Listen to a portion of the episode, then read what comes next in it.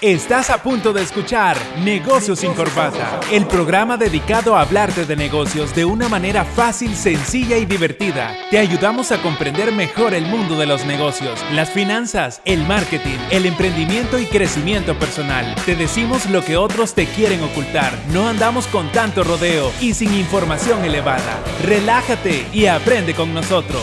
Comenzamos.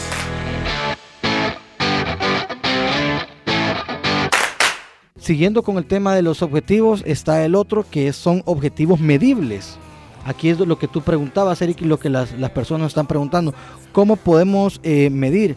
Hay una frase, eh, Javier, que, que, me gusta, una frase que tú repetís seguido sobre la medición. Que si no lo puedes medir, no lo puedes gestionar. Es necesario que lo midas para que puedas hacer una gestión correcta. Lo que no se mide no se controla. Porque si no, si no sabes, ah, ok, ¿cómo sé que estoy alcanzando los, los objetivos o no.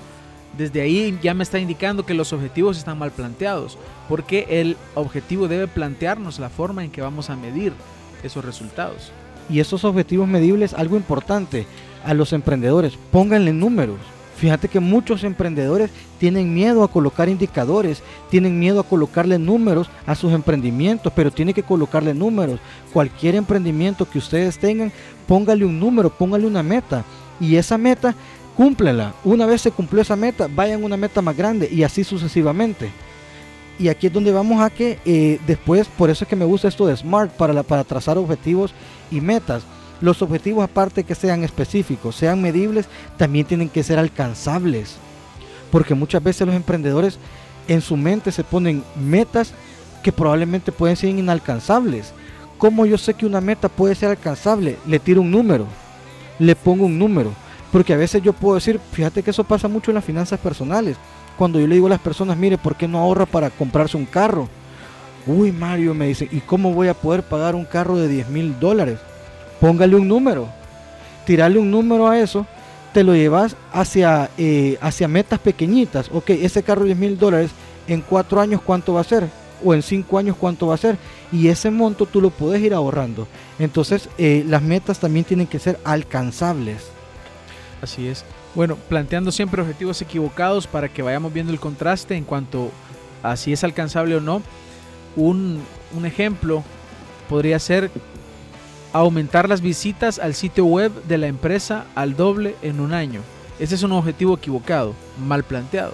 Lo correcto tendría que ser aumentar las visitas al sitio web de la empresa de 5000, porque debes de haber registrado cuántos están llegando a tu sitio web, a 10 mil por mes para poder lanzar nuestro nuevo servicio. Fecha límite 31 de agosto del próximo año. Va siendo específico y lo estás planteando algo que puede ser alcanzable. Puedes duplicar las visitas con ciertos esfuerzos. Entonces, importante, de los objetivos que estés planteándote, se van a desprender todas las estrategias que vas a emplear adelante dentro del plan ok, si mi objetivo es aumentar las visitas de mi sitio web, ¿qué voy a hacer para lograrlo? Entonces ahí vienes tú y estás desarrollando la idea que va a ayudarte a alcanzar este objetivo. Entonces por eso es importante esta parte, plantearnos bien los objetivos, porque de aquí se desprenden las acciones futuras. Bueno, tengo dos preguntas que acaban de, llegar. Fresquitas, fresquitas. Fresquitas, fresquitas. ¿Cuál debe ser la base para establecer los objetivos de mi negocio? Es una. Y la otra es, ¿puede ser el propósito de mi empresa solo una forma de hacer dinero?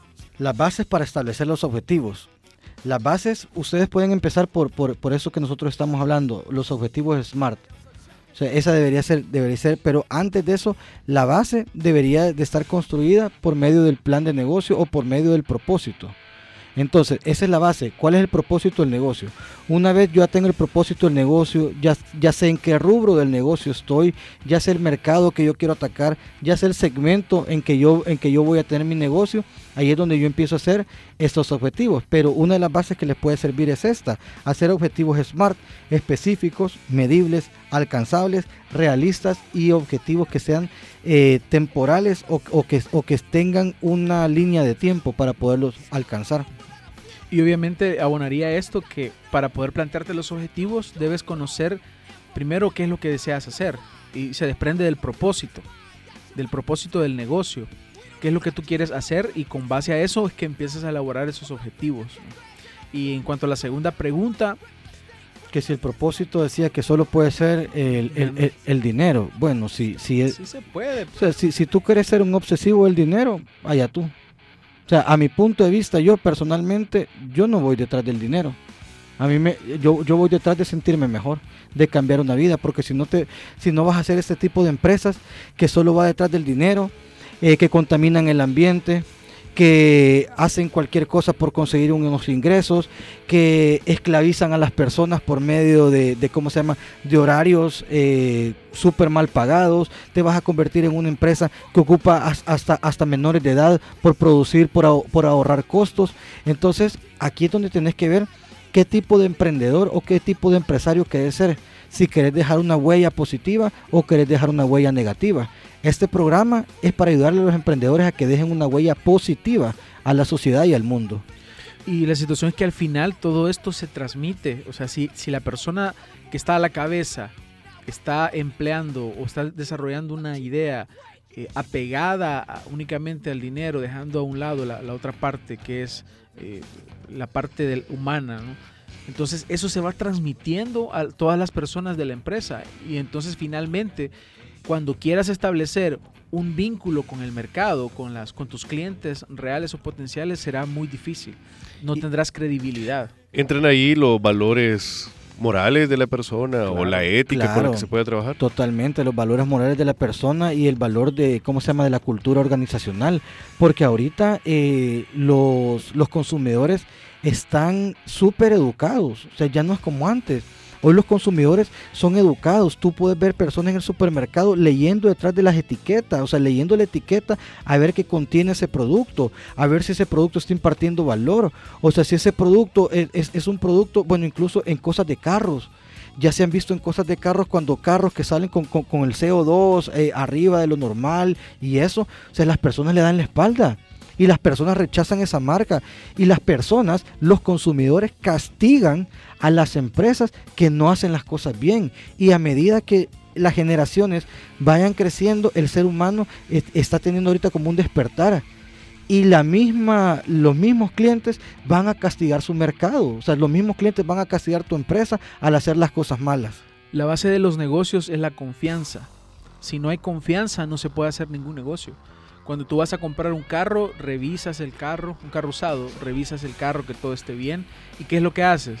O sea, si eres una persona eh, que no sabe mucho y eres inteligente, pues llevarás a un mecánico que revise bien el carro, porque necesitas tener la suficiente confianza para poder hacer la transacción. Si no, no se puede. Eso es lo que sucede con, en cualquier parte del mundo. La base de los negocios es la confianza. Y si tu negocio está enfocado en el dinero, jamás inspirará la confianza de vida para que el mercado pueda aceptar tu producto o tu servicio. Es yo, muy difícil. Yo estoy seguro que nosotros, incluso las personas que nos están viendo y nos están escuchando, ya le han dado la espalda a una marca.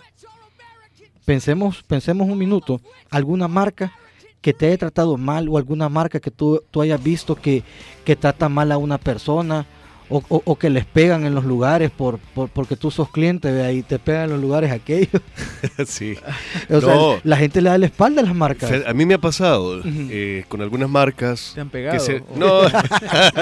No que te das cuenta por ejemplo que tienen en otros países como en China como en en cuál es este, este país que creo que es Taiwán donde trabajan niños mujeres embarazadas en condiciones precarias y, y pasó, una, pasó un documental que, se hizo bien famoso al respecto y yo personalmente me sentí como comprometido a, no permitir con mi compra a que estas personas abusaran de estos seres humanos.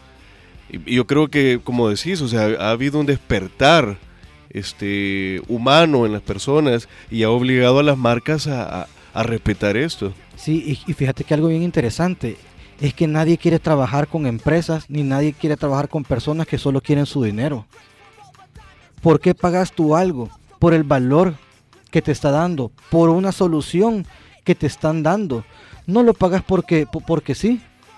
Entonces, la gente se está educando y la gente va a castigar a aquellas marcas que no están haciendo las cosas de acuerdo con los valores, que no están ayudando, que no están en responsabilidad social, que no están con el medio ambiente.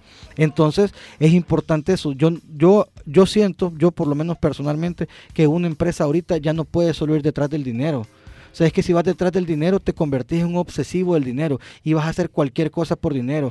Vas a estar dando lo que llamamos mano peluda. Ah, entonces al, de compras le voy a pasar por debajo de agua un chequecito ah, no, es que, es que al otro para que me recomiende, yo le voy a dar un incentivo. Entonces, todo va a ir detrás del dinero. Y al final, si hay dinero, nunca va a ser suficiente porque vas a querer más. Y cuando no haya dinero va a ser peor todavía porque ahí es donde vienen los conflictos.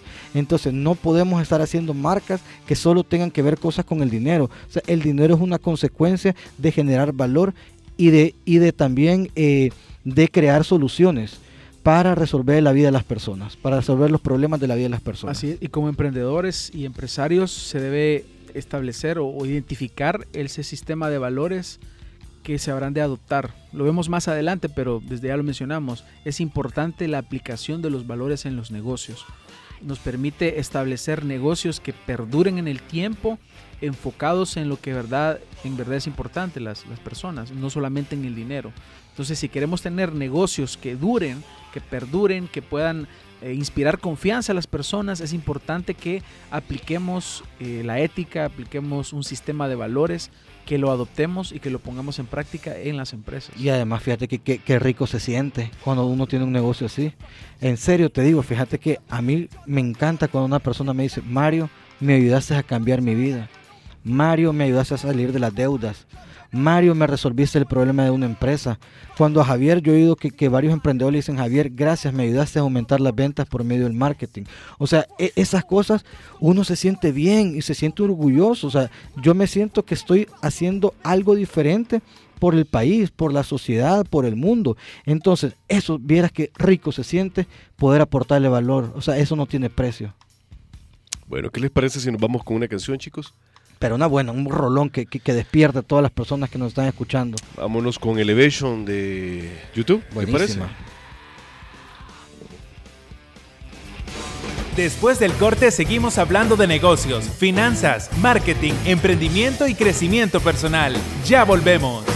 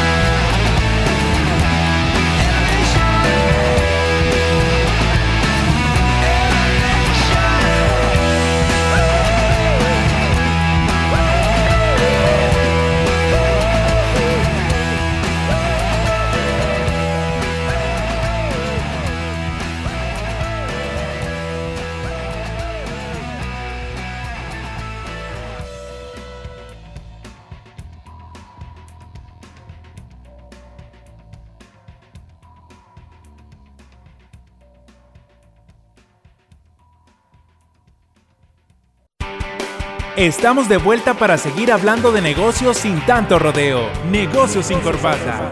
En Radio Asder. Contigo en todas partes.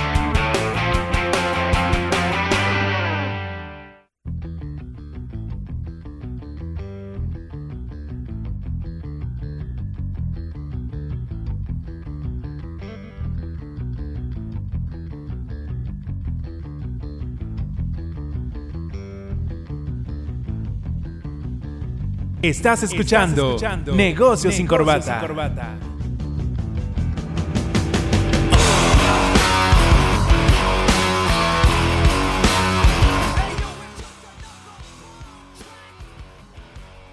Bueno, ya estamos de regreso, así que recordarles que pueden hacer sus preguntas al 72 35 41 21, 72 35 41 21 o directamente al Facebook Live que estamos haciendo. Mira, yo, creo que con ese entradón toda la gente que nos está escuchando le hizo así. Sí. no. No, hombre, que con ese entradón. me llega, me llega. No, pues sí, negocios sin corbata. No vamos a ver como, como los encorbatados que ópera vamos a estar poniendo. No, pues sí, va. Pero la ópera es buena. Sí, sí. para dormir. bueno, no hablemos a lo mejor de la parte musical, sino que metamos la parte de los negocios. Sí. Bueno, nos hacían dos preguntas, ¿verdad, Eric? Sí. Este, Dispárelas. en este momento.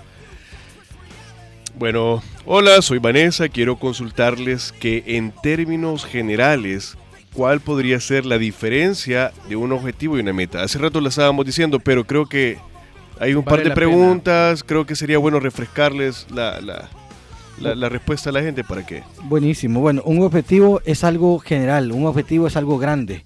Las metas son los procesos para yo llegar a ese objetivo. O sea, las metas son los pasos para yo llegar a un objetivo grande. Las empresas pueden tener diferentes objetivos y deberían de tener diferentes objetivos. Objetivos de venta, objetivos financieros, objetivos como empresa en general, objetivos estratégicos y después de los objetivos yo voy trazando diferentes metas que las metas pueden ser a corto plazo de, de, un día a un año, mediano plazo de un año a tres años y largo plazo de tres años en adelante. Entonces las metas nos van a llevar a esos objetivos, esa es la diferencia. Ok. ¿Y la otra pregunta? Tengo una consulta, dicen, ¿cómo puedo definir un propósito en mi empresa? Bien, yo creo que uno de los propósitos eh, o definir el propósito a nivel general de una empresa es cuando uno ha identificado qué es lo que va a transformar en el entorno donde está la empresa o donde ejerce acción la empresa, donde está el negocio. O sea, vamos, y eso, lo decíamos al principio, vamos más allá del dinero, vamos más allá de, las ventas. Cómo el servicio o el producto que yo estoy vendiendo puede ayudar a transformar. Es más, y esto hasta sirve para campañas publicitarias, porque te vas más, te alejas de, la parte de, del dinero y te enfocas en las necesidades de las personas. Y eso, eh, al final venden. Ujú. el factor diferenciador y también al amigo que nos hizo esa pregunta puede ir al Spotify, ahí busquen negocios sin corbata, nos da a seguir el episodio 3, hablamos casi 45 minutos del propósito de la empresa, entonces le va a servir bastante eso. Yo solo quiero mencionar algo que estábamos hablando eh, fuera de, del aire, y es que lo importante que, que es darle valor humano a, a la marca que querés desarrollar. Yo creo que la- el problema principal que tienen las, las personas cuando ponen un negocio es que se quieren hacer extremadamente archimillonarias. Y decíamos que parte de esas cosas te la vende Instagram, lo hemos Es visto en las Instagram, películas de exacto. Hollywood, pero debería de ser ese tu objetivo principal dentro del negocio que quieres montar, o sea, hacerte millonario sin importar a quién tengas que desbancar, a quién le tienes que echar zancadilla o, a- o qué tan mal podés tratar a tus, tus empleados. ¿Cuál debería de ser en sí? aquí creo que valdría la pena mencionar el, el qué es en realidad la riqueza, en qué consiste, porque ser rico no es necesariamente que tú tengas una mansión o tengas un Ferrari y que tú salgas tomándote fotos en un yate. Muchas de las cosas que vemos Son alquilados. son, son Sí, alquilados, no son ciertos. Son alquilados, igual los cantantes de reggaetón y, to- y todos esos babosos que andan dando basura. eh, todos son alquilados, si es pura paja, todos son alquilados. Sí, entonces habría que definir, ¿no? Eh, ¿Qué es lo que quiere al final? O sea, ¿qué es lo, qué es lo que te hace feliz? O sea, porque, porque una riqueza, hay, mucho, hay, hay muchos tipos de riqueza. Está la riqueza monetaria, la riqueza en salud, la riqueza en familia, la riqueza en valores, la riqueza espiritual. Entonces, eh, hay que definir qué, qué es la riqueza. O sea, si tú crees que te vas a sentir pleno con un yate, pues trabajar para eso. Hacer objetivos, definir metas. Incluso puedes hacer algo que se llama un sueñógrafo. Un sueñógrafo es un tablero donde tú pones eh, una, la casa que querés, la familia que querés, y tú te empezás a chido. imaginar eso porque tú puedes trabajar por ese objetivo. Y eso no es nada malo. Yo tengo sueñógrafos y yo sé eh, cuáles son mis objetivos y a dónde me quiero ver y cómo me quiero ver. Pero para llegar a eso, yo tengo que pasar un proceso. Y es un proceso porque yo tengo que elaborar un sistema, no es algo rápido. O sea, yo no me voy a hacer millonario vendiendo juguitos, ni estando en redes de mercadeo, ni estando en cosas piramidales, ni estando en que creo que en un año me voy a hacer millonario. Esas son puras mentiras. Yo no me puedo hacer millonario, sí me puedo hacer millonario así, pero por medio de algo malo. Si no, vean la serie Pablo Escobar, que ahí tenía el montón de millones y no se los podía comer cuando, cuando la policía lo andaba siguiendo. O sea, al final eso no, eso, eso no es riqueza, eso es ¿Para un qué engaño. tener tanto dinero que no puedes usar? O que Pues lo sí. tienes que tener escondido. O sea, no, No no, tiene no, no, sentido. no, no- no tiene sentido. O sea, la, la riqueza tiene que ser algo equilibrado en tu vida. O sea, porque yo conozco mucha gente que tiene mucho dinero y no es feliz. O sea, la riqueza tiene que tener un equilibrio, como ya dije, espiritual, familiar, de salud, de sociedad y también pues el tema económico. Entonces la riqueza es un equilibrio de, todo, de, de todas esas cosas. Listo. Bien, y para seguir con, con los objetivos SMART, nos hemos quedado en que sean relevantes. Debe o ser realistas. relevantes o realistas. Ujú. De eso se trata, que, que pueda aportar un valor al objetivo general. Sí, y, y tiene que ser, o sea, re- realista, o sea, tiene que ser un objetivo aterrizado, ¿verdad? No, porque si, si, tú, si tú estás empezando un negocio, no puedes decir, bueno, yo, yo en seis meses voy a hacer el, el ¿cómo se llama? El, Warren Buffett. el Warren Buffett del Salvador o de Centroamérica. No, o sea, hay un proceso, ¿verdad? O sea, el objetivo tiene que ser realista, o sea, hay, hay que poner los pies en la tierra. Entonces, esta estrategia SMART te ayuda a todo eso. Y por último, tiene que ser eh, en el tiempo, o sea, tiene que ser un objetivo que tú le puedas poner eh, un, un tiempo, o sea, un año, a dos años, a seis meses, a cinco años. Entonces, eso es lo que te dice eh, temporal, o sea, ponerle una fecha a tu objetivo. O sea, que tu objetivo tiene que, o sea, tiene que tener una fecha de vencimiento tu objetivo, para que tú sepas si lo has cumplido o si no lo has cumplido. Entonces, esos son los objetivos SMART. Son los objetivos, la S de específico, la M de medible, la A de alcanzable, R de realista y la T objetivos temporales o objetivos en el tiempo. Todos los objetivos que ustedes se tracen, háganlos con base en esta estrategia de los objetivos SMART. Perfecto. Bueno, y hablemos del, del último punto que tenemos de este episodio número 4, eh, que a mí me encanta esto, hablemos del DAFO. DAFO, el, o mejor conocido como FODA. Lo que pasa es que no me gusta decirle FODA porque en otros países es otra cosa. Sí. Entonces mejor... Sí, y, y- y como Sí. acordate que este, este podcast nos escucha gente de otros países. Sí, Entonces mejor objetivo, es mejor el análisis DAFO. Ok. Lo voy a considerar, fíjate, también para decirlo la próxima vez. Sí, objetivo DAFO, porque fíjate que yo una vez le di una exposición a, a- a una, a unas personas de Brasil y cuando yo les dije, le voy a presentar el FODA, se pero cagaron de la risa. Entonces, eso me quedó a mí de que, Eh, sí, bueno. pues sí, de que, de que, de que mejor el DAFO. Sí, bueno, me parece bien. Ok. Bueno, Javier, definamos qué es el Yo análisis les hacía DAFO. una pregunta al inicio.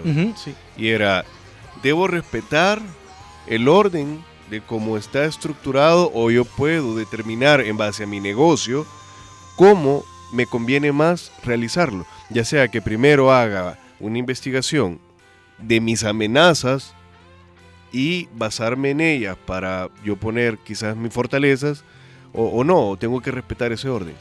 Yo creo que tienes que comenzar des- desde la parte interna, ¿no? conociendo tu negocio, conociendo tus fortalezas, tus capacidades, porque de ahí determinarás cómo actuarás dentro de un mercado, porque el mercado es ya la parte externa y hay cosas que no las puedes eh, manejar, que no las puedes controlar. Hay variables que no son controlables dentro del mercado, eh, dependiendo del tipo de negocio que tengas. Dame un ejemplo de unas variables que no sean controladas por la persona. El gobierno. Cosas que el gobierno impuestos, impuestos de que, que, a- que un gobierno se le se le mete una chiripiolca de que quiere volver el, el- el colón a la- de la dolarización al colón, por ejemplo, eh, que suban las tasas de intereses del mercado, eh, que, que otra cosa, bueno, que si tú tienes un restaurante que enfrente te pongan la competencia, todas esas tú- cosas son- que tienes un proveedor y de repente el proveedor quebró y te quedaste sin proveedor y tienes que conseguir a alguien que lo sustituya es una variable que no puedes controlar. o tenés un solo cliente, lo que, lo que nos, nos comentaba nuestro, la- nuestro, nuestro amigo la semana anterior, que solo con un producto trabajaba. Entonces imagínate que solo, solo trabaja con un producto y viene este cliente y le dice la maquila, mire, fíjese que nos vamos a ir del país por X razones, se quedó sin negocio. Entonces esas son las fuerzas externas, que son las cinco fuerzas de Porter, que otro día las vamos a ver, que eh, uno las tiene que conocer. Pero eso que dijo Javier está muy bien dicho, tienes que empezar por lo interno. O sea, porque si tú no te conoces como emprendedor, si tú no te conoces como empresa, ¿cómo vas a aportar un valor a las, a, a- ¿cómo, se llama? o cómo vas a sacar un servicio o un producto que le va a ayudar a otras personas? Sí, es verdad, buen punto. Bueno, pero era importante saberlo. Claro. ¿no? Y buenísima pregunta. Bien, y el, el análisis DAFO es una herramienta que nos permite identificar variables que nos van a ayudar finalmente en el desarrollo de nuestro negocio. Eso lo puedes aplicar a nivel personal, Sí, también. también a nivel de negocio, también es, es totalmente válido. Es una herramienta para analizar en dónde estás parado. Esto se aplica a todo, a todo en la vida se puede aplicar. Así es. Y bueno, el primer elemento, la primera variable es las fortalezas. Primeras variables, vamos a hablar primero de las variables internas y después nos vamos a pasar a las externas. Así es. Las fortalezas. ¿Con qué te vas a enfrentar al mercado? ¿Cuáles son tus fortalezas? Y aquí ya vienes, esto lo vienes alimentando cuando tú ya conoces bien eh, tu, tu- tu valor que aportarás al, mercado, ese valor que quieres aportar. Entonces aquí ya puede ser que tú digas, ok, yo, yo tengo internamente una de mis fortalezas es que tengo, por ejemplo, a un proveedor y que me ayuda a mí eh, a que yo pueda tener buenos precios para el mercado. Es una gran fortaleza. Que no tengas un, que no le compres, por ejemplo, a un intermediario, sino que compras directamente de, un proveedor que, que es el productor también, de- dependiendo de qué sea tu, tu rubro. Pero eso puede ser una fortaleza que te va a ayudar a ti a poder eh, subsistir o, permanecer de pie en el mercado. Y, esto lo pueden hacer por medio de preguntas poderosas. Las preguntas poderosas se ocupan también en, en el coaching. O sea, por medio de preguntas poderosas. ¿En qué somos buenos como empresa? ¿En qué soy bueno como emprendedor? ¿Qué podemos ofrecer al mercado que difícilmente lo tenga mi competencia? Todas esas son fortalezas y las fortalezas pueden ser eh, por medios tangibles o también pueden ser por medios intangibles. O sea, lo- los medios tangibles son algo que yo puedo tocar. O sea, por ejemplo, si yo tengo eh, maquinaria y la competencia no la tiene, eso es una fortaleza. Intangible, si yo tengo un software que la competencia no lo tiene, un software de, inventario para control de inventario, por ejemplo, eh, esas son mis fortalezas. O si yo tengo un gran equipo, por ejemplo, si yo tengo un profesional como Javier dentro de mi empresa, es una fortaleza que yo tengo. Un recurso humano calificado. Correcto, o sea, no, no, no solo la parte de, puede ser la parte humana, puede ser la parte tangible y puede ser la parte intangible. Todas esas son las fortalezas que uno como emprendedor o como empresa debe de conocer. Y aquí hay que tener cuidado en caer, en, no caer en algunos aspectos bien subjetivos. Por ejemplo, como uno tiene el negocio y uno dice, no, que yo tengo el mejor producto o yo tengo el mejor servicio. Eso es una autopercepción.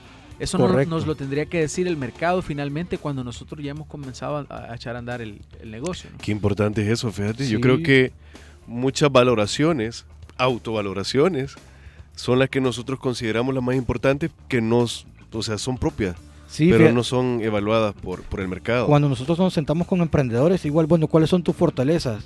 Es que Mario, yo tengo el mejor producto del mercado, pero eso no es una fortaleza, eso es lo que tú crees. Eh, pero eso no, no es una fortaleza, o sea, demostrarme que eso es una fortaleza. ¿Qué tenés? O sea, tenés un proceso, tenés un sistema que te haga mejor. Vaya, por ejemplo, eh, esta cadena de, de- de- de hamburguesas súper famosa. Hay hamburguesas mucho más ricas que esas. Pero ¿por qué ese negocio? O sea, ¿cuál es la fortaleza de ese negocio? Su sistema. O sea, es un sistema buenísimo, es un sistema súper rápido que es difícilmente eh, copiable. Entonces, esa es una fortaleza de ese negocio. Entonces, yo tengo que conocer cuáles son mis fortalezas como emprendedor o como empresa. Ese es el paso número uno. Así es. Entonces, por medio de estas preguntas que nos plantea Mario, es que los podemos, podemos eh, hacer ese listado. Al final es un cuadro donde tú colocas en el, en el primer cuadrante cuáles son esas fortalezas, qué ventajas tienes, qué valores aportas al mercado, Los recursos, qué qué recursos, tienes. tienes que tu competencia no tenga, porque si la competencia tiene lo mismo, entonces no, no es una fortaleza. Correcto, correcto. Y, y, bueno, después de la fortaleza, siguiendo con lo interno, lo segundo, yo tengo que conocer mis debilidades. Porque todo negocio, todo emprendedor tiene una debilidad. Entonces es importante conocer las debilidades porque yo por medio de las debilidades, estas las puedo generar como una fortaleza. Pero yo tengo que conocer esas debilidades que como emprendedor o como empresa pues tengo. Así es. Esas, esas debilidades eh, generalmente mm, las obviamos. Sí, porque no, no, no, no no nos nos gusta, no, no, no nos gusta ver eh, en qué no somos buenos. Vaya, les voy a dar un ejemplo. Yo, por ejemplo, en redes sociales soy malísimo. O mis redes porque Javier me da las estrategias para llevarlas súper buenas. Pero yo en la parte de creatividad, en la parte de diseño, yo soy malísimo. Soy malísimo. Es una debilidad que yo tengo. ¿Cómo puedo transformar esa debilidad? Ah, por medio de una fortaleza. Ahí es donde ve- vengo el cuadrito de mi fortaleza. Ok, agarro a Javier como parte de mi recurso humano que eh, me dé esa fortaleza. Entonces, eh, en las debilidades, ¿cuál es la debilidad del negocio? Puede ser una debilidad financiera, puede ser una debilidad de procesos, puede ser una debilidad, una debilidad incluso de inexperiencia, porque la inexperiencia es una gran debilidad. ¿Y Pues- será que justificamos siempre nuestras debilidades? Queremos darle vuelta para, para que no parezcan tan... Tan Gener- obvias. Generalmente el, el ser humano le gusta minimizar, pero a veces hay, hay situaciones cuando nosotros llegamos a evaluar algún negocio. Por ejemplo, vemos mercadológicamente, cuando yo llego a, a dar una asesoría, empiezo a ver todo el, el entorno. Por ejemplo, eh, tiene parqueo el establecimiento, el parqueo es suficiente para las personas que visitan ese establecimiento. Eh, los colores que se están que se, que se están en el local, que se tienen en el local, son de acuerdo a, a su logo, a su línea gráfica. No tiene logo, es una debilidad no tener logo. No tener una identidad de marca es una gran debilidad.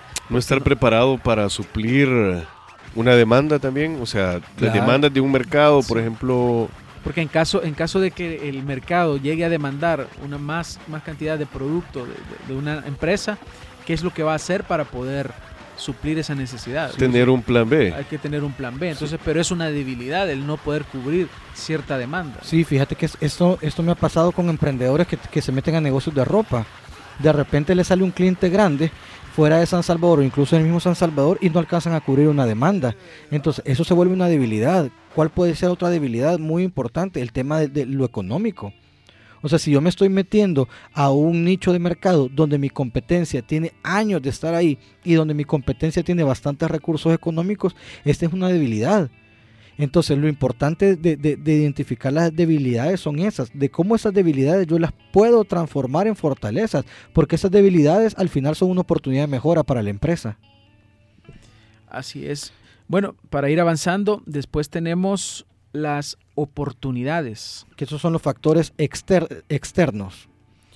¿Qué está sucediendo en, nuestra, en nuestro entorno? ¿Qué nos puede beneficiar, que puede ser bueno para nosotros? Que, Eh, que en nuestro entorno puede ayudar con el crecimiento. Aquí tiene que ver mucho el crecimiento del negocio. O sea, las oportunidades son aquellas cosas externas que nos puede ayudar a que el negocio tenga un crecimiento. Por ejemplo, una oportunidad puede ser eh, que mi negocio yo lo pueda expandir, o que yo pueda conseguir mejores proveedores, o que yo pueda conseguir clientes de una forma mucho más fácil. Esas son o que yo ya he automatizado una serie de procesos que yo ya los puedo replicar. Es así como nacen las franquicias. Correcto, correcto. Por ejemplo, eh, aquí en El Salvador tenemos incentivos fiscales cuando son empresas eh, que, que vienen a invertir, por ejemplo, maquilas, o cuando son empresas ahorita que, que tienen que ver con software y tecnología, hay incentivos fiscales. Entonces, todas esas son oportunidades de negocio. Y por el otro lado eh, Las están las amenazas.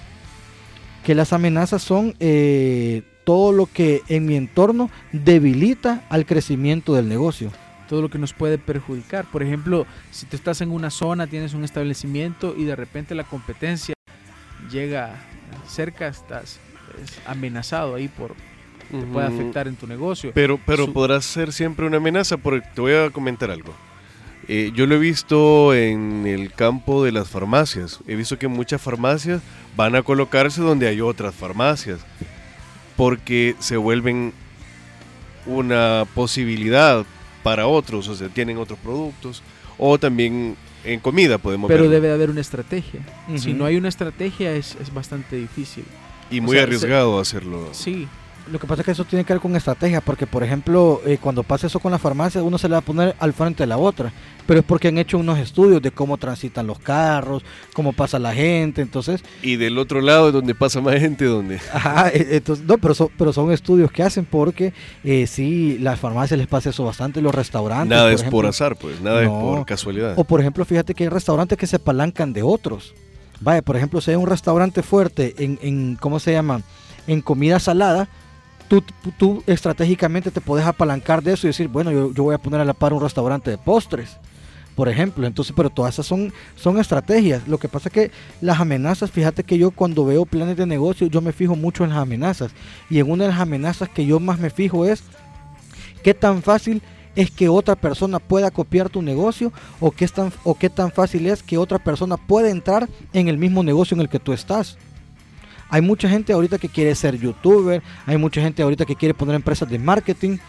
Claro, eso es una amenaza porque es fácil hacerlo, pero al final no va a ser sostenible. Muy probablemente no va a ser sostenible. Entonces los emprendedores tienen que ver ese tipo de negocios. Hay muchas personas que ponen tiendas de ropa o bisutería, o sea, co- cosas como que se quieren poner en tendencia. Pero al final esos negocios solo son del momento. ¿Por qué? Porque no hay una estrategia de sostenibilidad y es bien fácil meterse a esos negocios. O sea, la barrera, eso se llama la barrera de entrada. La barrera de entrada a ese negocio es súper fácil. Cualquiera lo puede hacer y con pocos recursos. Entonces eso es una amenaza porque vas a tener mucha más competencia. Acaba de caer una pregunta interesante, fíjate. No sé si le, la, la- la digo y vemos. Sí, dale, ahí disparala. Todos aquí estamos para recibir las balas. Hola, estoy en DICOM. ¿Tengo la posibilidad de ser un emprendedor? Claro que sí, es que lo que pasa es que está... Mira, uno, lo voy a hablar de una forma rápida. Todo, todos los que hemos tenido crédito y tenemos crédito estamos en DICOM. Todos. Lo que pasa es que la gente cree que los que están en DICOM son las personas que tienen un más récord crediticio. Bueno, Di- DICOM es, eh, son estas empresas que eh, ellos tienen información, tienen base de datos de la información crediticia de cada persona. Entonces, eh, todos estamos ahí. Lo que pasa es que hay unos que están con buena calificación y otros que están con mala calificación. Rápidamente lo que le co- recomiendo a mi amigo es, si usted está en DICOM, urgentemente tiene que conseguir otra fuente de ingreso. Urgentemente tiene que hacer algo para ser emprendedor. Porque el hecho de estar en DICOM, ay, como ya estoy jodido financieramente, ay, me voy a quedar de brazos cruzados haciéndome la víctima. No, no, no, hombre, Sí. busque otra manera, busque. Diversificación es la palabra clave aquí. Claro, si hay un mon- Diversificar. lo, lo que pasa es que el, el único problema que va a tener de estar ahí es que le van a estar llamando el, el montón de veces y no va a ser, eh, no, no le van a poder dar crédito. Pero él puede hacer otros negocios, no hay ningún problema y los debería hacer. Y después tiene que honrar esa deuda.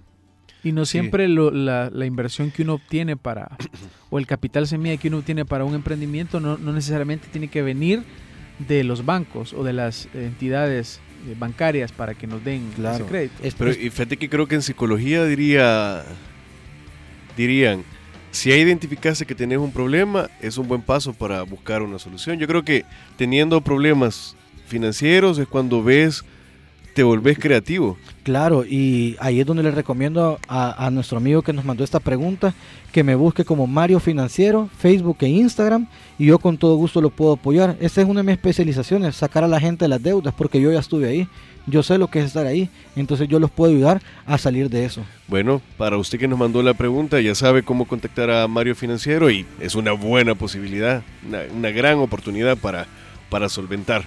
Claro, entonces este es el análisis DAFO, fortalezas, amenazas, oportunidades y debilidades. Implementenlo en cualquier cosa que usted quiera hacer en la vida.